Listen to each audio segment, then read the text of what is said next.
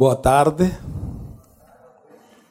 Sempre é muito grato para mim voltar a Brasil. Este, este ano, este é o primeiro viagem. Ainda tem cinco viagens mais para o Brasil este ano. Eu queria diminuir a frequência, mas os irmãos brasileiros são tão amorosos que não me deixaram. Mas sempre uma alegria em meu coração, de amizade com Sérgio Franco, de tantos anos, com sua esposa Denise. Estamos muito contentos por esta comunhão que se mantém ao longo dos anos. Todos nós somos cientes que estamos vivendo momentos muito difíceis em nossas nações. Brasil, Argentina e outras nações latino-americanas têm situações bastante semelhantes. Os níveis de corrupção são tão altos que anos atrás era inimaginável. Vamos a competir a ver quem sai campeão mundial da corrupção, se Brasil ou Argentina. Corrupção dos governantes, dos empresários, por um lado. Por outro lado, todo este negócio de ideologia de gênero, a destruição da família, o casamento igualitário, aborto, os grupos LGBT, feminismo radical e tantas coisas que estão acontecendo em uma virulência impressionante. Na Argentina, ano passado, quando 8 de agosto, os senadores tinham que votar a lei a favor do aborto. Já a Câmara de Deputados tinha aprovado, agora tinha que aprovar o Senado da Nação.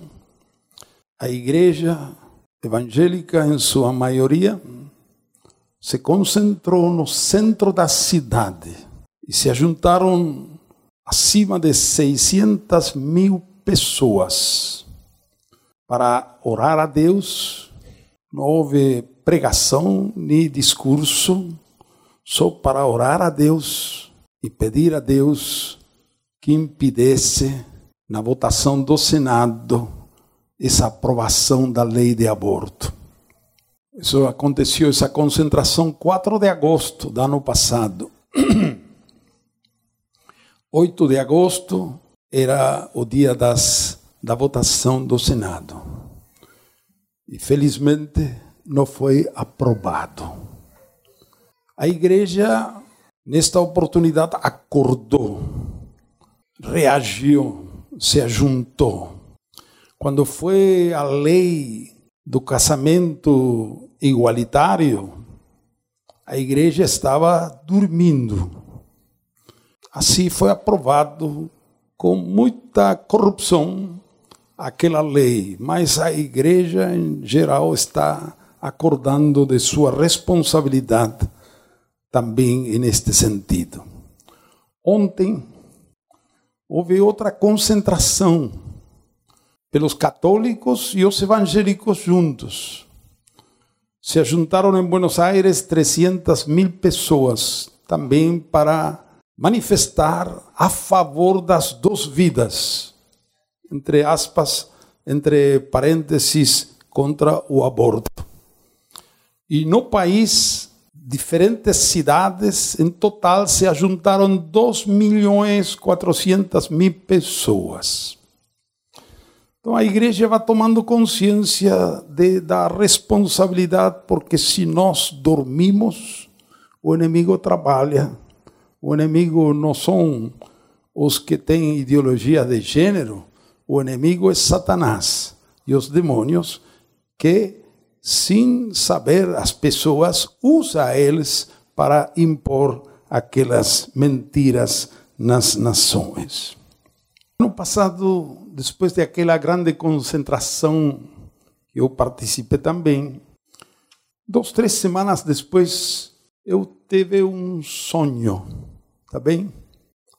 No sonho apareceram os diferentes quadros do livro de Atos dos Apóstolos, como um filme. É como no dia de Pentecostes, aqueles com aquele fogo do Espírito começaram a pregar na rua e atuar.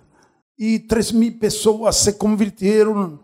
E eu via no sonho tudo isso e ouvia uma voz no sonho, em off, dizendo: são imparáveis. Depois passava outro capítulo 3, eu continuava um sonho, e aquele milagre, e aquela multidão, e outra vez a voz: imparáveis. E os governantes e os sacerdotes proibiram pregar, mas ninguém podia parar a eles. Outra vez a voz ouvia no sono sonho imparáveis. E assim eu via, ia passando, vou compartilhar com você, não sobre o sonho, sobre a Bíblia, o que está em Atos. O sonho foi uma coisa assim, circunstancial, mas essa palavra, imparáveis. Quando acordei, estava eu impressionado com aquele sonho. Já acordado, ouvi a voz de Deus que me disse: Vou fazer de minha igreja novamente os imparáveis. Eu disse: Amém. Louvado seja o Senhor. Vamos lá. 50 dias depois da Páscoa, é celebrado em Israel a festa de Pentecostes, ou festa dos primeiros frutos da colheita, as primícias. O primeiro Pentecostes, depois da ressurreição de Cristo, às nove horas da manhã, em Jerusalém, um apito tocou e um jogo começou, que ainda não terminou. Para ser mais preciso, não foi um apito, mas foi um estrondo muito alto que houve e deu início a uma maratona. Então, os atletas em corrida não conseguiram parar. É uma corrida de revezamento, dizem assim, em que uma geração passa para a próxima geração a tocha. Desde então, a corrida nunca parou. Houve momentos de avanço mais rápido e outros mais lento, devagar. Mas a maratona, a maratona nunca parou e chegou hasta nossos dias. E continuará até que todos os inimigos do Senhor sejam colocados sob seus pés. Amém? Amém? Esses que correm são imparáveis. Nada e ninguém pode detê-los, nem os governantes, nem os exércitos. Eles não se importam com sacrifício ou vitupério, injúria, perseguição, prisão, flagelo ou até a mesma morte. Eles são imparáveis. Eles têm um fogo, uma força interior uma paixão por Deus e um amor pelos perdidos que estão dispostos a fazer qualquer coisa para alcançar o objetivo que é a salvação dos perdidos e a transformação das nações. Eles sabem, e este é o segredo deles, que o Deus eterno que criou os confins da terra, não desmaia, nem fatiga. E é aquele que dá força aos cansados e multiplica a força que não tem. Eles sabem bem que os moços, os jovens se fatigam e cansam. Os mancebos se enfraquecem e caem. Mas eles também sabem que aqueles que esperam no Senhor receberão novas forças. Se levantam como águias, eles correm e não se cansam, caminham e não se, não, não se fatigam. Amém? Amém? Vamos ver aqueles que correram o primeiro trecho desta maratona. Atos capítulo 2, versículos primeiros, os primeiros seis versículos. Diz assim: Chegando o dia de Pentecostes, Estavam todos reunidos num só lugar. De repente, veio do céu um som como de um vento muito forte, encheu toda a casa na qual estavam assentados. E viram o que parecia línguas de fogo, que se separavam e pousaram sobre cada um deles todos ficaram cheios do Espírito Santo e começaram a falar novas línguas conforme o Espírito os capacitava. Havia em Jerusalém judeus tementes a Deus, vindos de todas as nações do mundo, ouvindo-se o som, ajuntou-se uma multidão que ficou perplexa pois cada um os ouvia falar em sua própria língua. Irmãos, a primeira coisa que o Espírito Santo fe fez foi tirar a igreja daquela sala de reunião para a rua e colocá-lo no meio da multidão, diante de aqueles milhares de pessoas que se ajuntaram Pedro, cheio do Espírito, dá uma mensagem corajosa e reveladora, proclamando que aquele Jesus, que 53 dias antes foi crucificado, Deus ressuscitou entre os mortos, o exaltou à sua direita e proclamou a ele Senhor. Naquele dia, três mil pessoas se arrependeram, foram batizados e acrescentaram na comunidade dos discípulos de Jesus. Atos capítulo 2, versículo 42 diz: E perseveravam na doutrina dos apóstolos, e a comunhão ao partir do pão e as orações. E no versículo 46 e 47 continua: Todos os dias continuavam a reunir-se no pátio do templo, partiam o pão em suas casas e juntos participavam das refeições com alegria e sinceridade de coração, louvando a Deus e tendo a simpatia de todo o povo e o Senhor lhes acrescentava diariamente os que iam sendo salvos. Foi assim que iniciou-se esta maratona, e desde então nada nem ninguém conseguiu pará-los. Se tornaram imparáveis. No capítulo 3 e 4 de Atos, Pedro e João encontraram-se à porta do templo com um homem coxo de nascimento, com mais de 40 anos de idade, pedindo esmola. Pedro diz: Eu não tenho prata nem ouro, mas o que tenho te deu.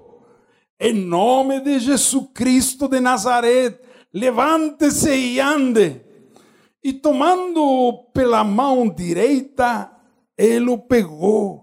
E aquele coxo pulando, se levantou e andou. E ele entrou com eles no templo, andando e saltando e louvando a Deus. Uma grande multidão se reuniu para ver o milagre, já que era um nome conhecido por todos. Mais uma vez, Pedro prega a Cristo e mais cinco mil pessoas se convertem esse dia ao Senhor. Então ocorre o primeiro encarceramento de Pedro e João.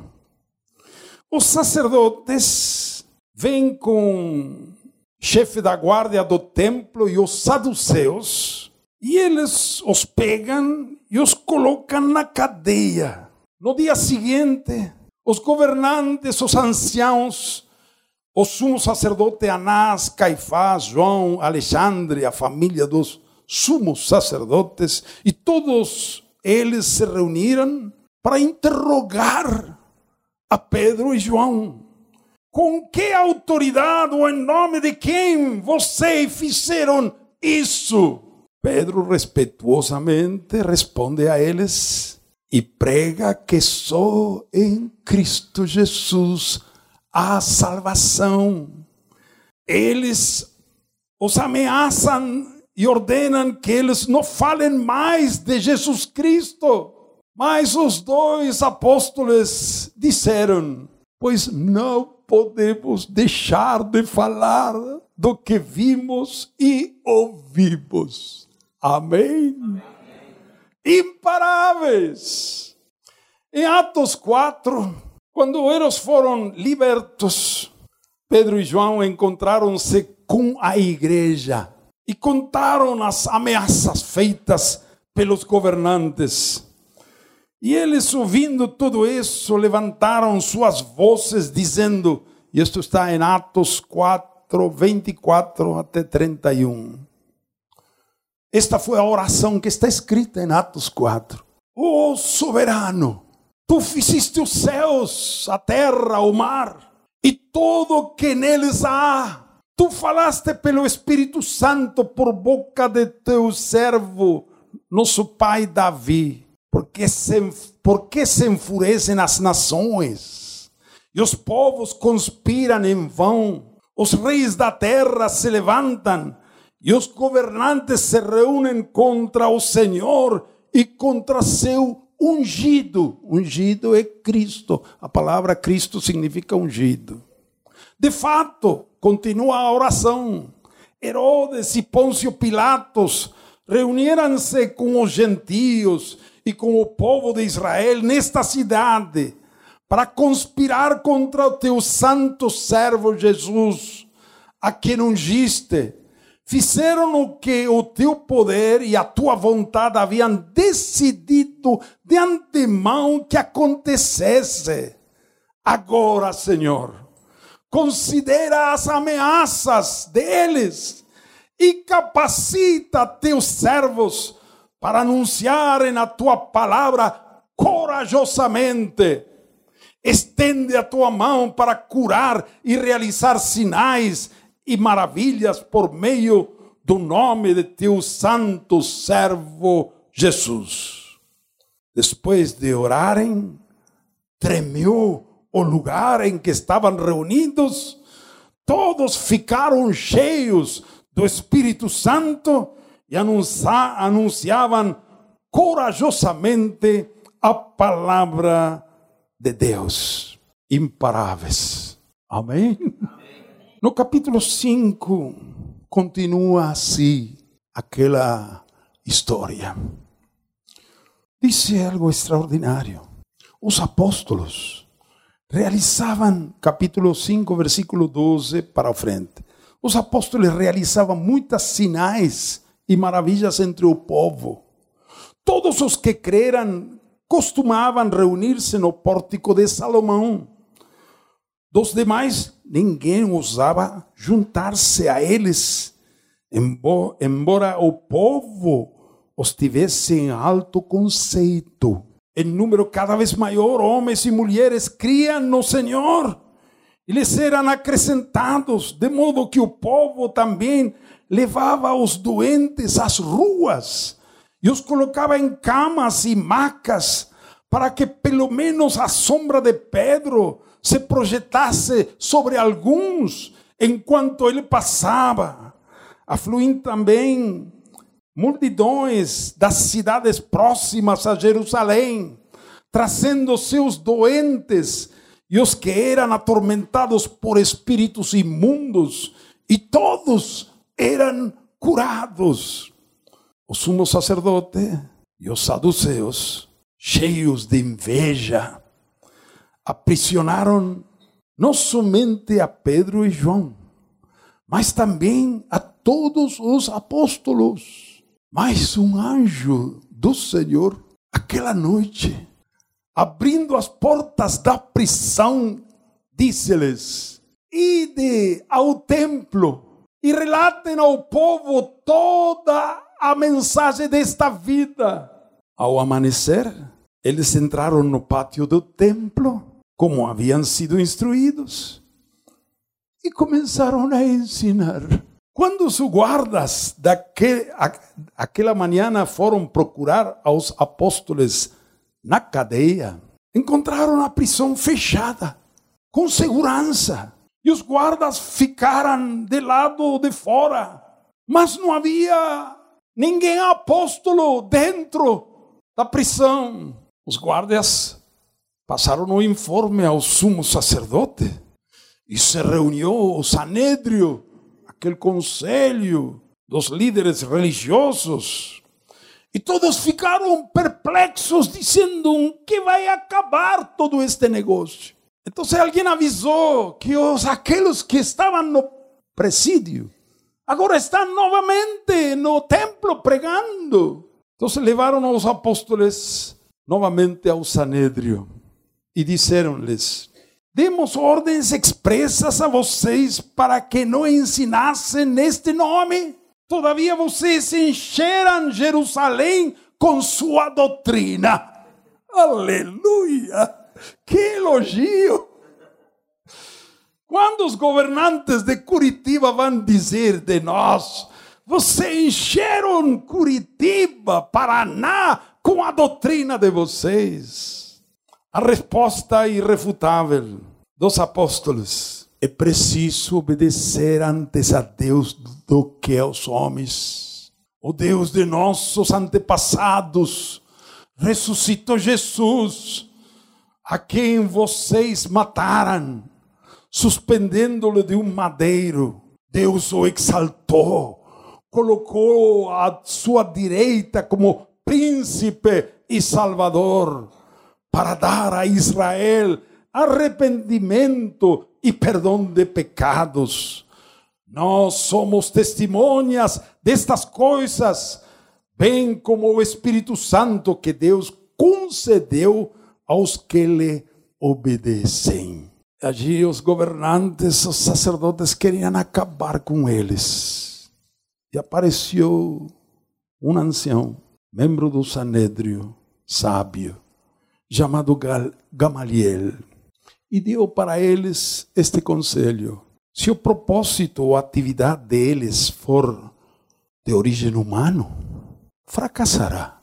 Se proceder de Deus, vocês não serão capazes de impedi-los, pois se acharão lutando contra Deus. Eles, o Sanedrio aceitou este conselho de Gamaliel e liberaram aos apóstolos.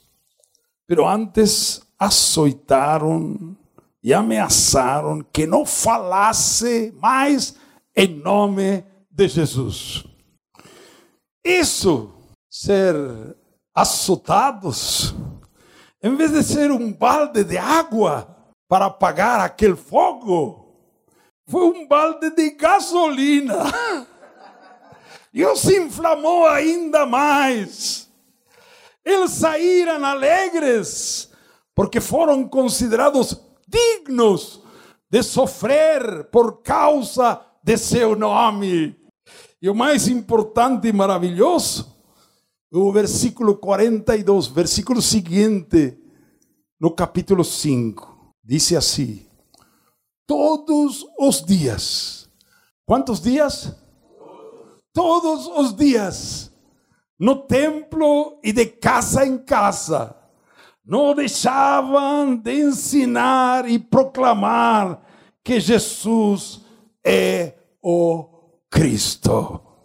Aleluia. E parabéns. Amém?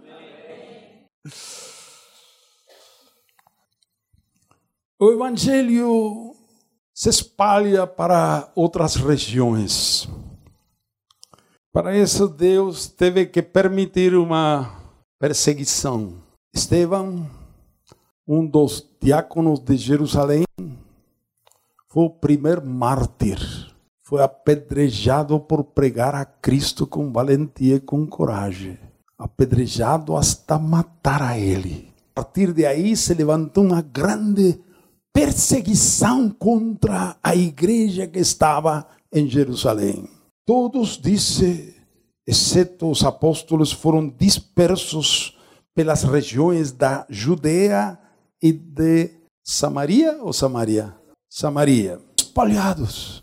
Os que haviam sido espalhados pregavam a palavra por onde quer que fossem.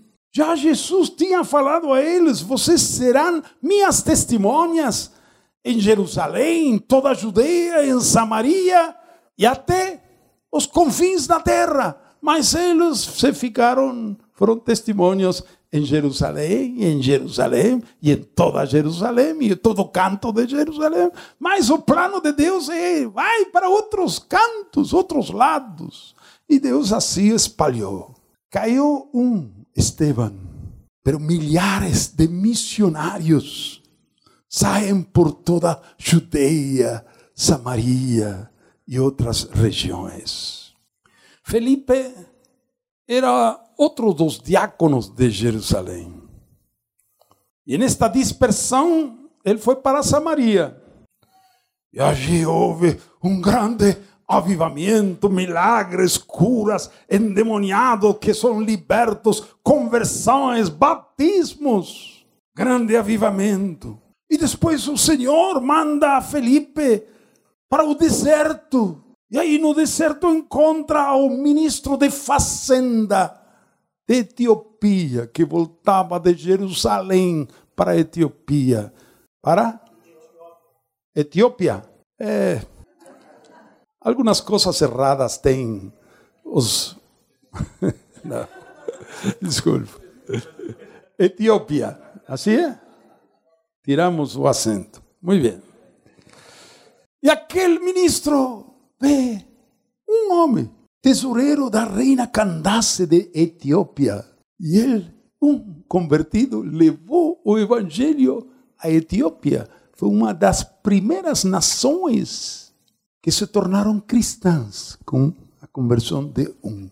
Depois o Espírito levou a Felipe para a beira do mar, aí na Palestina, a Soto, e foi subindo por o litoral, pregando em todas as cidades e chegou hasta Cesareia. Por causa da perseguição, a igreja se espalhou e se transformou é um movimento imparável. Aqui acontece uma coisa engraçada. Um pouco de minha imaginação, me desculpa. Jesus pede ao Pai permissão para se encontrar pessoalmente principal perseguidor da igreja. Quem era? Saulo que estava indo para Damasco, porque já tinha perseguido os cristãos de Jerusalém e agora tinha autorização do sumo sacerdote para ir para Damasco, onde já tinha também discípulos em Damasco. E Jesus disse: Pai, posso? Pai disse: Vai, filho. E Jesus apareceu a Saulo naquela estrada e enviou a Ananias, outro discípulo de Damasco, para completar o trabalho. Ananias disse ao Senhor: Não, a Saulo, ele me vai matar. Ananias, vai, você deve ir, porque este homem é um instrumento escolhido para levar meu nome na presença dos gentios e dos reis e dos filhos de Israel, porque eu vou lhe mostrar quanto é necessário para ele sofrer pelo meu nome. Ananias, vai, porque este será outro dos imparáveis. Amém? E se foi imparável, se há alguém bem imparável, foi justamente Saulo.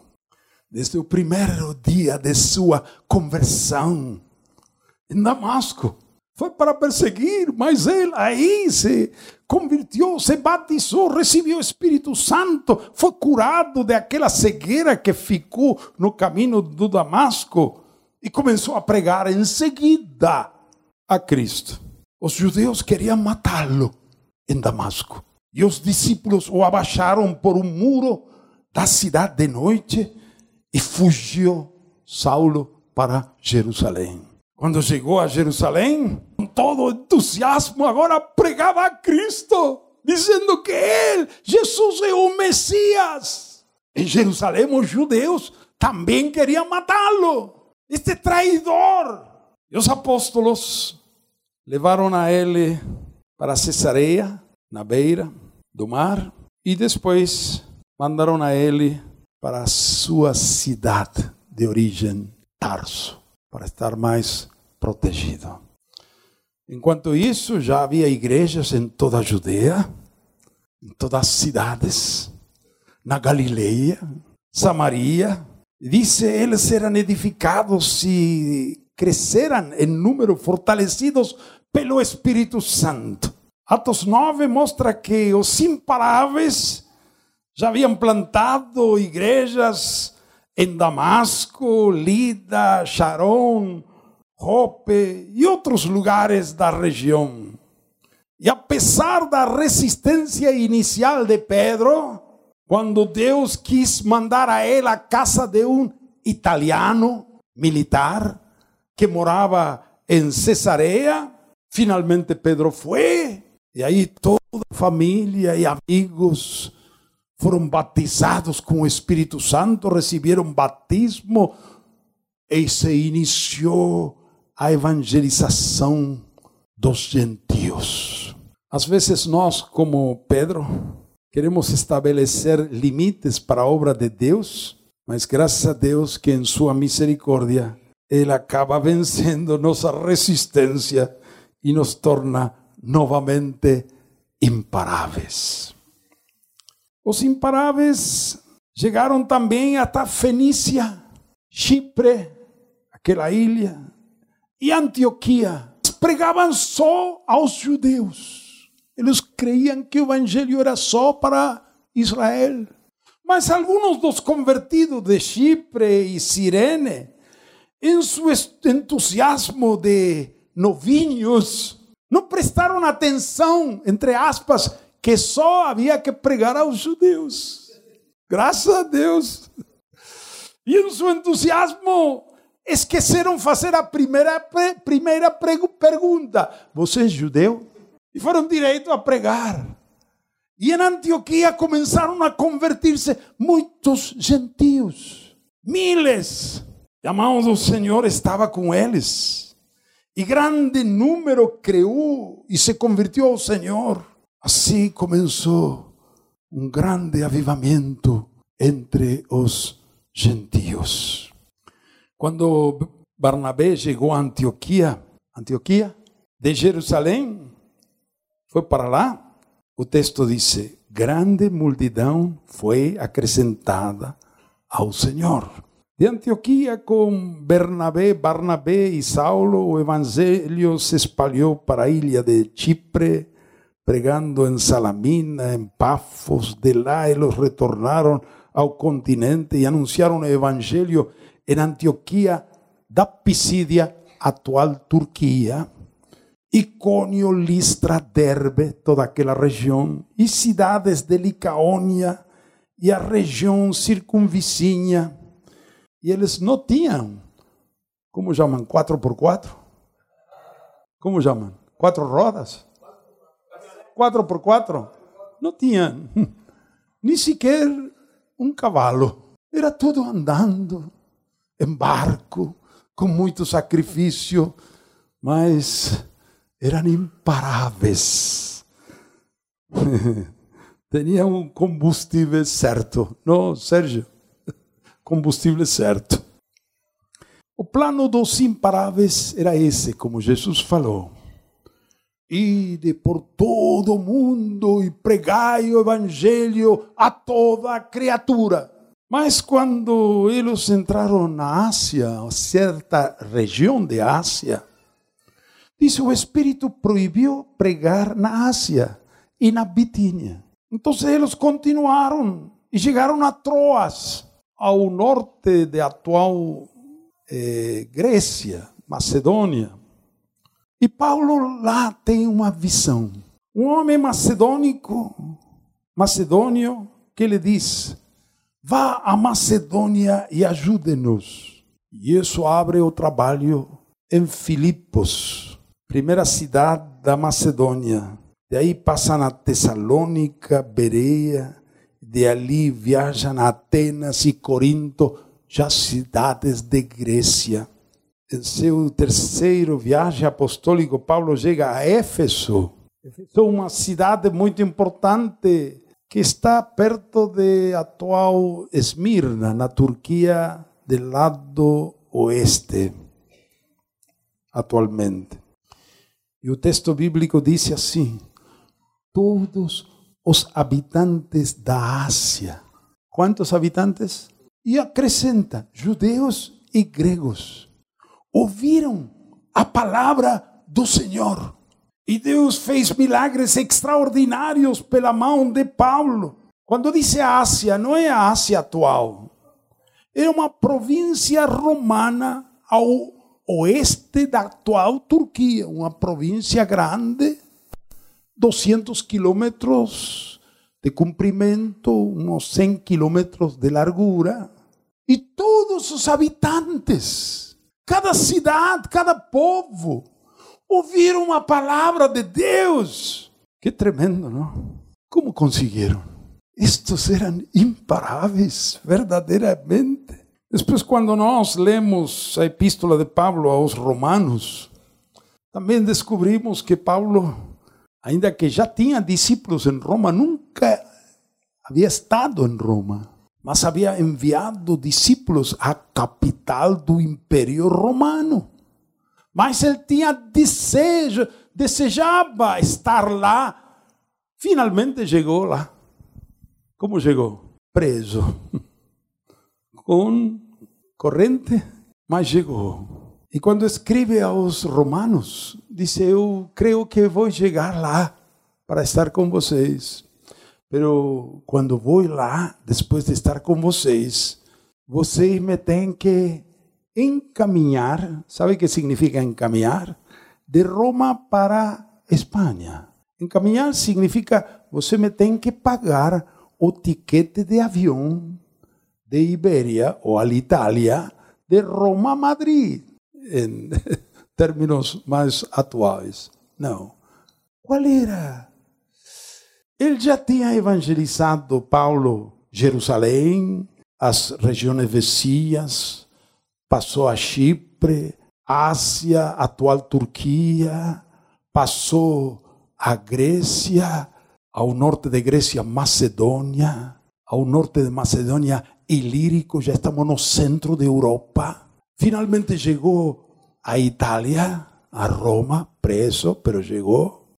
Su desejo era continuar para Espanha. Não sabemos se chegou ou não, mas esse era seu desejo. Agora, irmãos, o que tornou aos apóstolos, aos discípulos, a igreja do primeiro século, em homens e mulheres imparáveis? Que foi? Eu vou ensinar rapidinho dez coisas só mencionar, não vou desenvolver. Primeiro, sua fé em Jesus Cristo. Eles acreditavam que Jesus é o Filho de Deus que morreu, ressuscitou e o Senhor. Amém? Segundo, o fogo do Espírito Santo. Esse é o grande motor que impulsava a eles. Terceiro, as maravilhas, os milagros, os prodígios. Ver Deus operar é muito motivador. Quarto, a convicção absoluta de que Jesus é a única e total solução para todas as pessoas de todas as nações. Vou repetir: a convicção absoluta de que Jesus é a única e total solução para todos os problemas da humanidade. Amém? Amém? Quinto, o entusiasmo de comunicar boas notícias, as boas notícias do reino de Deus. A gente já está farta, cansada de ouvir más notícias. Nós temos boas notícias para todos. Amém? Seis, o amor a Deus e o amor ao próximo. Sete, tornar a missão o objetivo e o centro de suas vidas. A missão, objetivo e centro de suas vidas. Oito, não temer sofrimentos, opressão ou morte. Se você tem medo da morte, da perseguição, vai ser difícil ser um, uma testemunha. Tem que ser liberto desse temor. Nove, não temer a perseguição. Perseguição. Dez, o trabalhar com Deus, não simplesmente para Deus. Isso é muito importante. Lembro quando Pierre Truchel, um pastor da França, nos visitou em Buenos Aires. E ele nos disse por 30 anos, trabalhei como pastor pentecostal, trabalhei como um burro, burro para Deus. Até que fui a parar ao hospital e aí compreendi que o assunto não é trabalhar para Deus, sino trabalhar com Deus. É maravilhoso trabalhar com Deus. Amém? Não temos tempo de desenvolver, mas já foi apresentado. Agora, vamos para a nossa realidade. O trecho da carreira que corresponde a nós. Eles da corrida, da maratona. O trecho da corrida que corresponde a nós. Escuta, estamos no século 21. Deus sabendo o que viria no século 21, nestas nações de América Latina, visitou sua igreja no século XX, derramando seu Espírito Santo e revelando as antigas verdades esquecidas, ignoradas da palavra de Deus. Deus no século XX sabia claramente o que hoje aconteceria e nos preparou, nos visitou. Louvado seja seu nome. Deus nos antecipou as ferramentas certas para a luta que teríamos que enfrentar. Muitos de nós, já idosos, estou com 77 anos de idade. Naqueles anos estava com 20 e pouco. Muitos idosos somos testemunhas como de lá para cá os valores, a moral, as virtudes, as costumes foram uma tecida inimaginável. Se nos anos 60 contassem a mim o que hoje aconteceria em nossas nações, eu não acreditaria. Tantos divórcios, as famílias Os casamentos estão sendo quebrados. Sexo livre, drogas, casamento de homossexuais, lesbianas, a corrupção. Ah, sempre houve corrupção, mas estes níveis, ideologia de gênero, adoção de crianças por parte de casamentos, pais do mesmo sexo. E agora a luta pela legalização do aborto, o movimento LGBT, feminismo radical, etc. É uma intenção decidida de ensinar ideologia de gênero nas escolas aos meninos. Já está acontecendo no nosso país. Há uma luta muito grande aos níveis espirituais, como ontem falamos. O lobby e agenda destes grupos é muito perverso. Existe um plano global, mundial, e está acontecendo de baixar linhas desde organizações internacionais como Unesco, Nações Unidas, pressionando as nações a aceitar toda esta ideologia. O que poderíamos fazer hoje sem conhecer o evangelho do reino, sem discipulado, sem a didaquê, a doutrina dos apóstolos, sem os ensinamentos claros sobre a família, casamento, paternidade, virtudes e valores de caráter, a cultura do trabalho, que hoje está sendo estragada por os subsídios do governo uma sociedade cada vez mais secularizada. Como podemos evangelizar e avançar se não temos a unção do Espírito Santo para produzir milagres, curas e manifestações sobrenaturais? Deus nos visitou e nos mostrou que Ele é todo poderoso hoje. Amém. É um mundo onde se fala sobre a pós-verdade. Com que armas podemos lutar se não temos clareza sobre a verdade absoluta da palavra de Deus? É uma geração onde há tanto hedonismo, materialismo, consumismo, individualismo. O Deus do prazer, tanto entretenimento moderno como pode uma igreja agir se é uma igreja complacente, permissiva, contaminada por o mundo? Deus nos visitou no século XX, aleluia, porque Ele sabia o que viria no século XXI. E Ele nos preparou, nos equipou, nos ungiu, nos deu as armas adequadas, as ferramentas adequadas, nos encheu com seu amor. O amor de Deus foi derramado em nossos corações pelo Espírito Santo de Deus. Amém.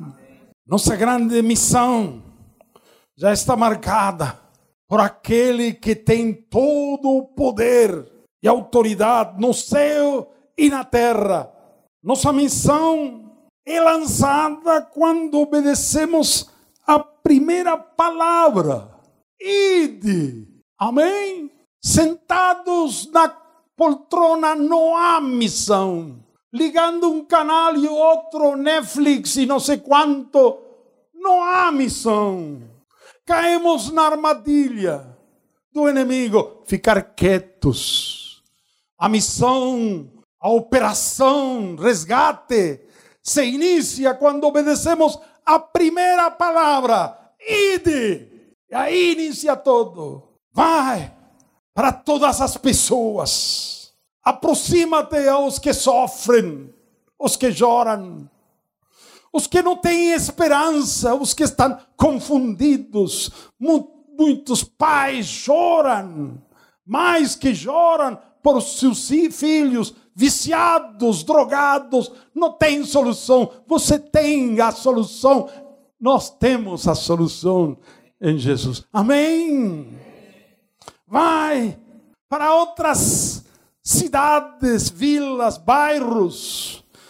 Vá para todas as nações para torná-los discípulos de Jesus, batizando aqueles que creem, ensinar os batizados a viver segundo a vontade de Deus no poder do Espírito Santo. Ele que nos deu a ordem de ir, também prometeu: estarei convosco quantos dias? Todos os dias. Todos os dias. A igreja militante, a igreja imparável, não para nenhum dia. Como o diabo não para nenhum dia, a igreja não para nenhum dia. Estou com vocês todos os dias até o fim do mundo. Ide e foi com vocês, com sua presença gloriosa. Jesus nos torna imparáveis, instrumentos em suas mãos para conversão, libertação, cura divina, milagres, sinais, ensinos, pregações. Queridos, é um novo tempo para o Brasil. Algum amém? amém? Vou começar. Queridos, é um novo tempo para o Brasil. Amém. Só isso. Outra vez. Queridos, ai! É um novo tempo para o Brasil. Está melhor. Para a Argentina. Amém. Para a Latinoamérica. Amém. Para o mundo. Amém. Deus me mostrou faz anos que aqui em Brasil está a reserva missionária mais grande da história. Uma igreja que vai acordar, vai pegar a visão do reino, e de aqui vão sair milhares e milhares para todo canto do mundo.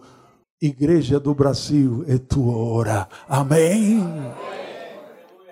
Conclusão: o que temos que fazer?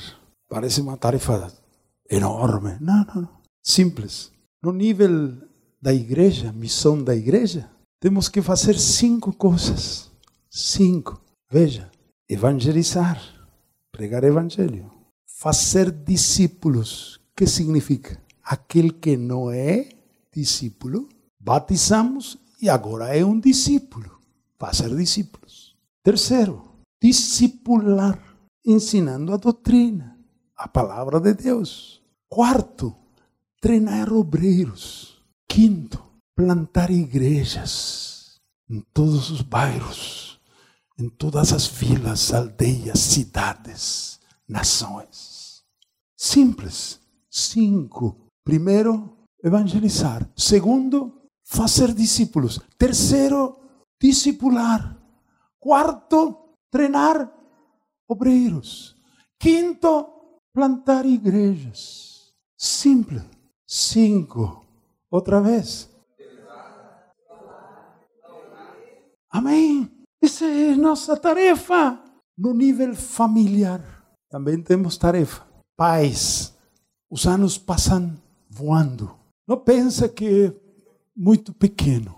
Já os de ideologia de gênero querem ensinar. Jardim de infantes, dizem vocês? Pais, obreiros, pastores, assumir nossa responsabilidade de discipular e educar nossos filhos e aos filhos de nossos filhos, os netos. Já entrei nessa categoria, não? Os filhos. Os anos passam voando. Assuma essa responsabilidade. Treinar a eles. Não solo discipular treinar para que eles sejam militantes desde a meninez. Entendam bem, que saibam comunicar. Não é difícil, não. Repetitut mater studiorum. Em latim significa a repetição é a mãe do ensino.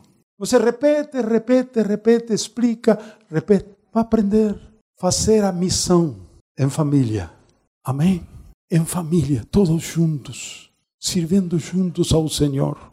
A nível do país, já falamos a nível de igreja, nível de família, a nível de do país. Temos que ser uma comunidade modelo, uma cidade luz. Todos vão ver. Como me contou Sérgio, está acontecendo lá em Folha, Porto da Folha. Que lindo, que lindo. Em todo lugar. Temos que ensinar a doutrina, não só a dos discípulos. Os governantes de Jerusalém disseram aos apóstolos: Vocês encheram Jerusalém de sua doutrina.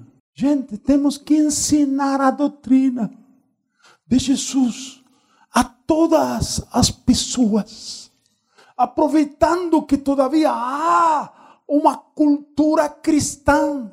Muitos ainda se sabem cristãos de nome, de tradição.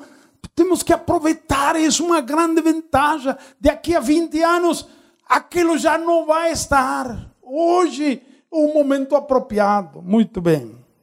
Tem que concluir.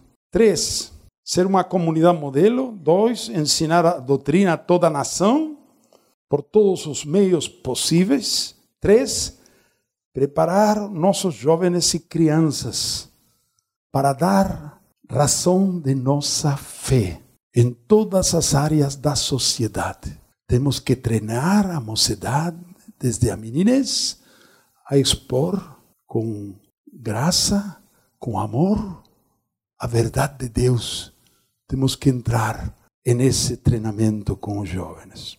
Quarto, inspirar aos discípulos, os discípulos, não qualquer evangélico, a ocuparem posições em todas as áreas da sociedade, segundo sua vocação e treinamento. Você vai para uma escola, Muitas vezes, o diretor da escola é um agnóstico, o porteiro é um crente. Tudo bem, não tem nada com ser porteiro. Mas por que não pode ser o diretor da fábrica, o diretor do hospital? Para isso temos que orientar, inspirar aos jovens a preparar-se, a estudar, a trabalhar, a ser disciplinados, para ter pessoas adequadas, para ocupar todas as funções que há em uma sociedade e a nível mundial. Ouvir ao Senhor dizer novamente: Ide por todo o ide, fazei discípulos a todas as nações. Vocês serão minhas testemunhos até os confins da terra. Amém? Ir com dois textos, um do Antigo Testamento, outro do Novo. Primeiro já foi mencionado.